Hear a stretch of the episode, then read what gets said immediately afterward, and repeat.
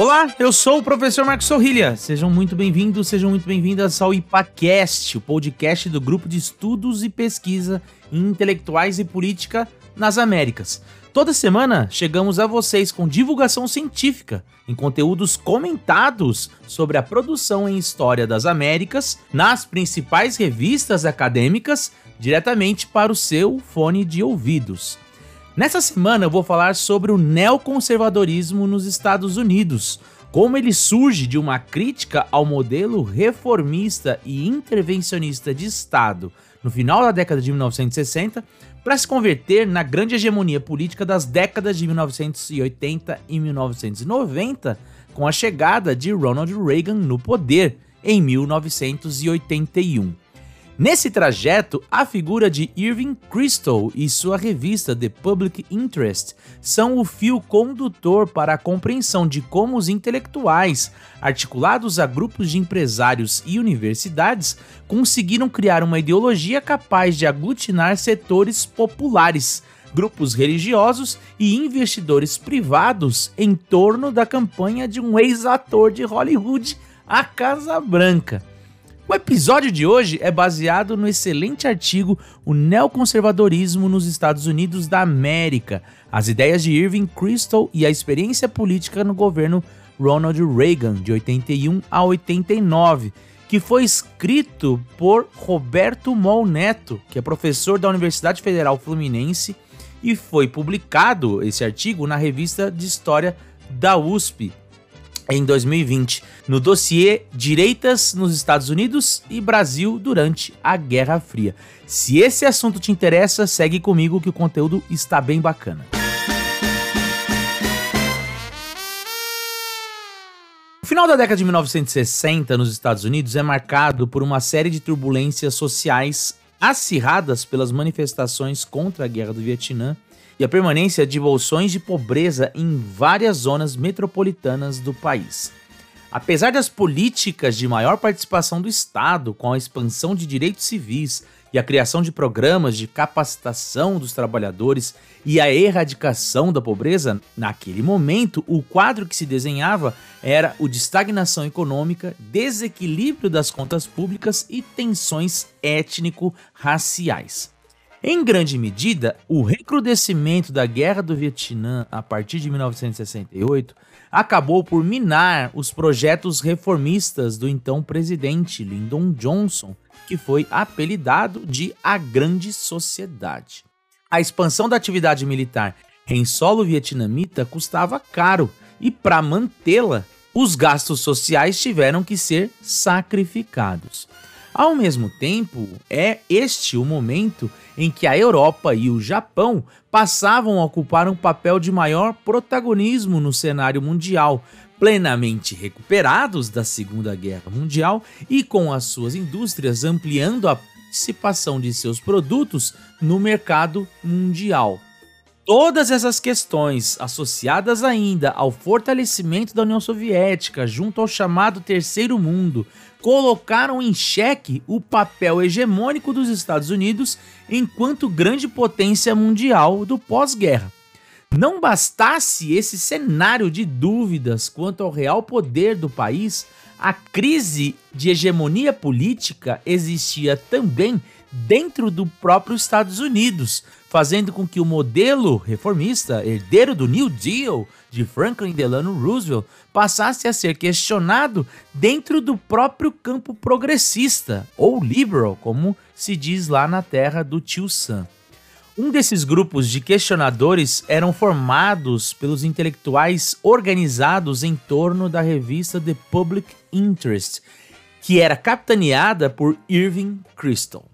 A TPI, ou TPI, como era conhecida, tinha publicação trimestral e foi fundada em Nova York em 1965 com o objetivo de discutir políticas públicas dentro do campo progressista. No entanto, apesar de ser considerada parte desse campo liberal, liberal, a revista possuía como grande foco de análise e crítica justamente o projeto de grande sociedade do Lyndon Johnson, que era o presidente democrata daquele momento. Na verdade, o Crystal e sua turma entendiam que o estado de bem-estar social, longe de ser a solução para o desenvolvimento da América, era, na verdade, o grande responsável por gerar desincentivos ao desenvolvimento da capacidade humana, criar gargalos para o bom empreendimento dos setores produtivos e, de quebra, por interferir em dinâmicas da esfera privada dos cidadãos, responsável por corromper os valores e as tradições das famílias americanas. Ou seja, o estado de bem-estar social, a grande sociedade, era, na verdade, a responsável por aquele momento de estagnação e de tensões sociais. A solução para isso passava, portanto, pela reestruturação do modelo de Estado dentro e fora dos Estados Unidos, fazendo com que o papel do Estado junto à sociedade fosse limitado à defesa e à segurança, enquanto a parte social e econômica deveriam ter uma maior participação dos setores privados, com mais autonomia para o livre mercado. Tais ideias acabaram por afastar Crystal e os intelectuais da TPI do campo progressista e os aproximaram dos conservadores, uma vez que entendiam que existiam certos valores e tradições americanas que deveriam ser preservadas.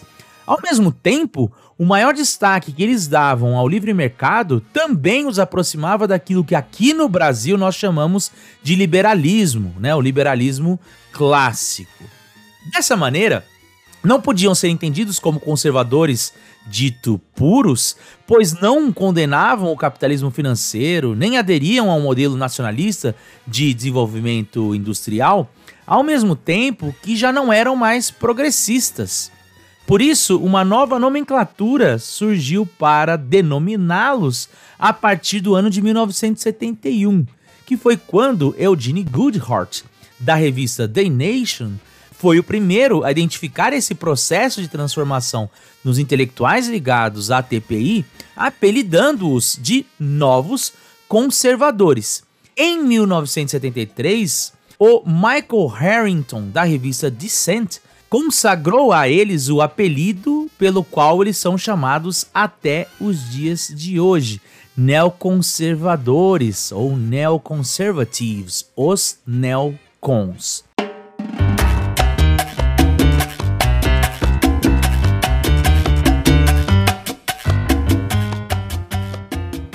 Foi então em torno dessas ideias que o Crystal e os intelectuais da TPI começaram a atuar junto ao campo da direita e se aproximaram do Partido Republicano, dando maior coesão às suas ideias e transformando-as em um ideário político capaz de ser difundido a camadas mais amplas da sociedade.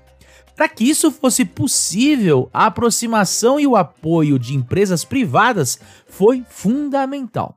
Conforme explica o autor do artigo, o Roberto Mol Neto, abro aspas, até o início dos anos 70, os neocons tinham pouca organicidade, muitas contradições e quase nenhuma capacidade de apresentar um projeto político nacional.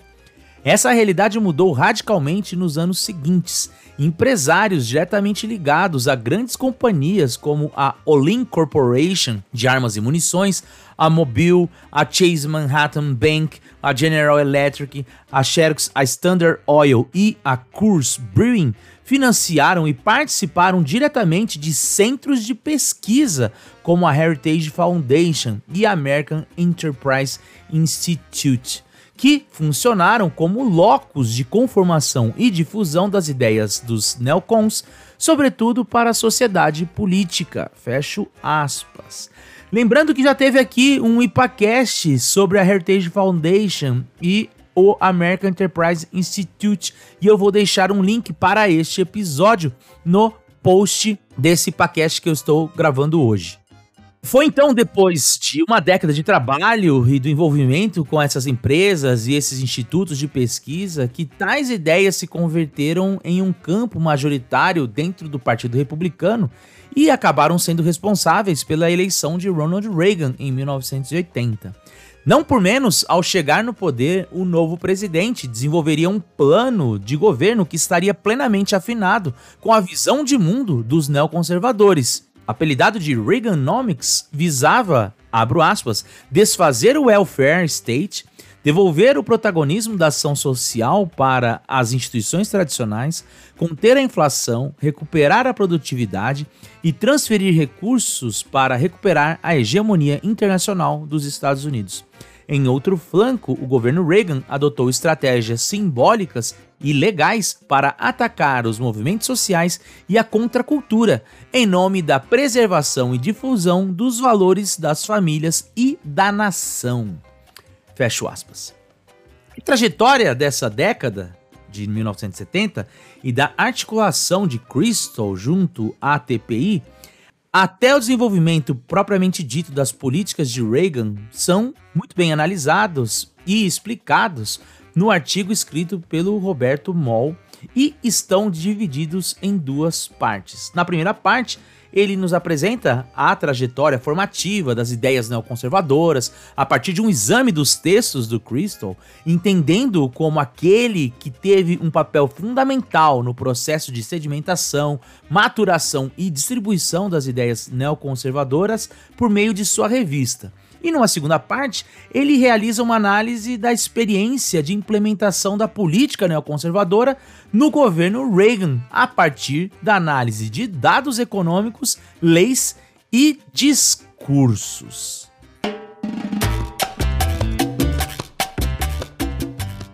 E por hoje era isso. Para quem se interessou por esse assunto, lembrem-se que o link para o texto completo se encontra no post dessa publicação. Além disso, vou deixar também um link para uma entrevista que eu fiz com o Roberto Mal Neto lá no meu canal do YouTube. Para quem não sabe, eu também tenho um canal no YouTube. É só procurar por canal do Sorrilha que vocês me acham por lá. Eu falo basicamente de história dos Estados Unidos nos meus vídeos. Agora, se vocês gostam do conteúdo que nós produzimos aqui no IPA, não se esqueçam de compartilhar com seus colegas ou comentar em nossas redes sociais. Estamos no Twitter, no Instagram e no Facebook. É só procurar por IPA Unesp que vocês nos acham. Caso esteja ouvindo a este episódio no Spotify, não deixe de nos seguir. Se estiver no YouTube, se inscreva em nosso canal. O mesmo serve para os demais agregadores. Lembrando que somos um grupo de pesquisa da Universidade Estadual Paulista, a Unesp de Franca. É a universidade pública contribuindo para levar conhecimento científico e informações com qualidade e de maneira gratuita. Um grande abraço e até semana que vem com mais um IPACast. Hasta luego! Tchau, tchau!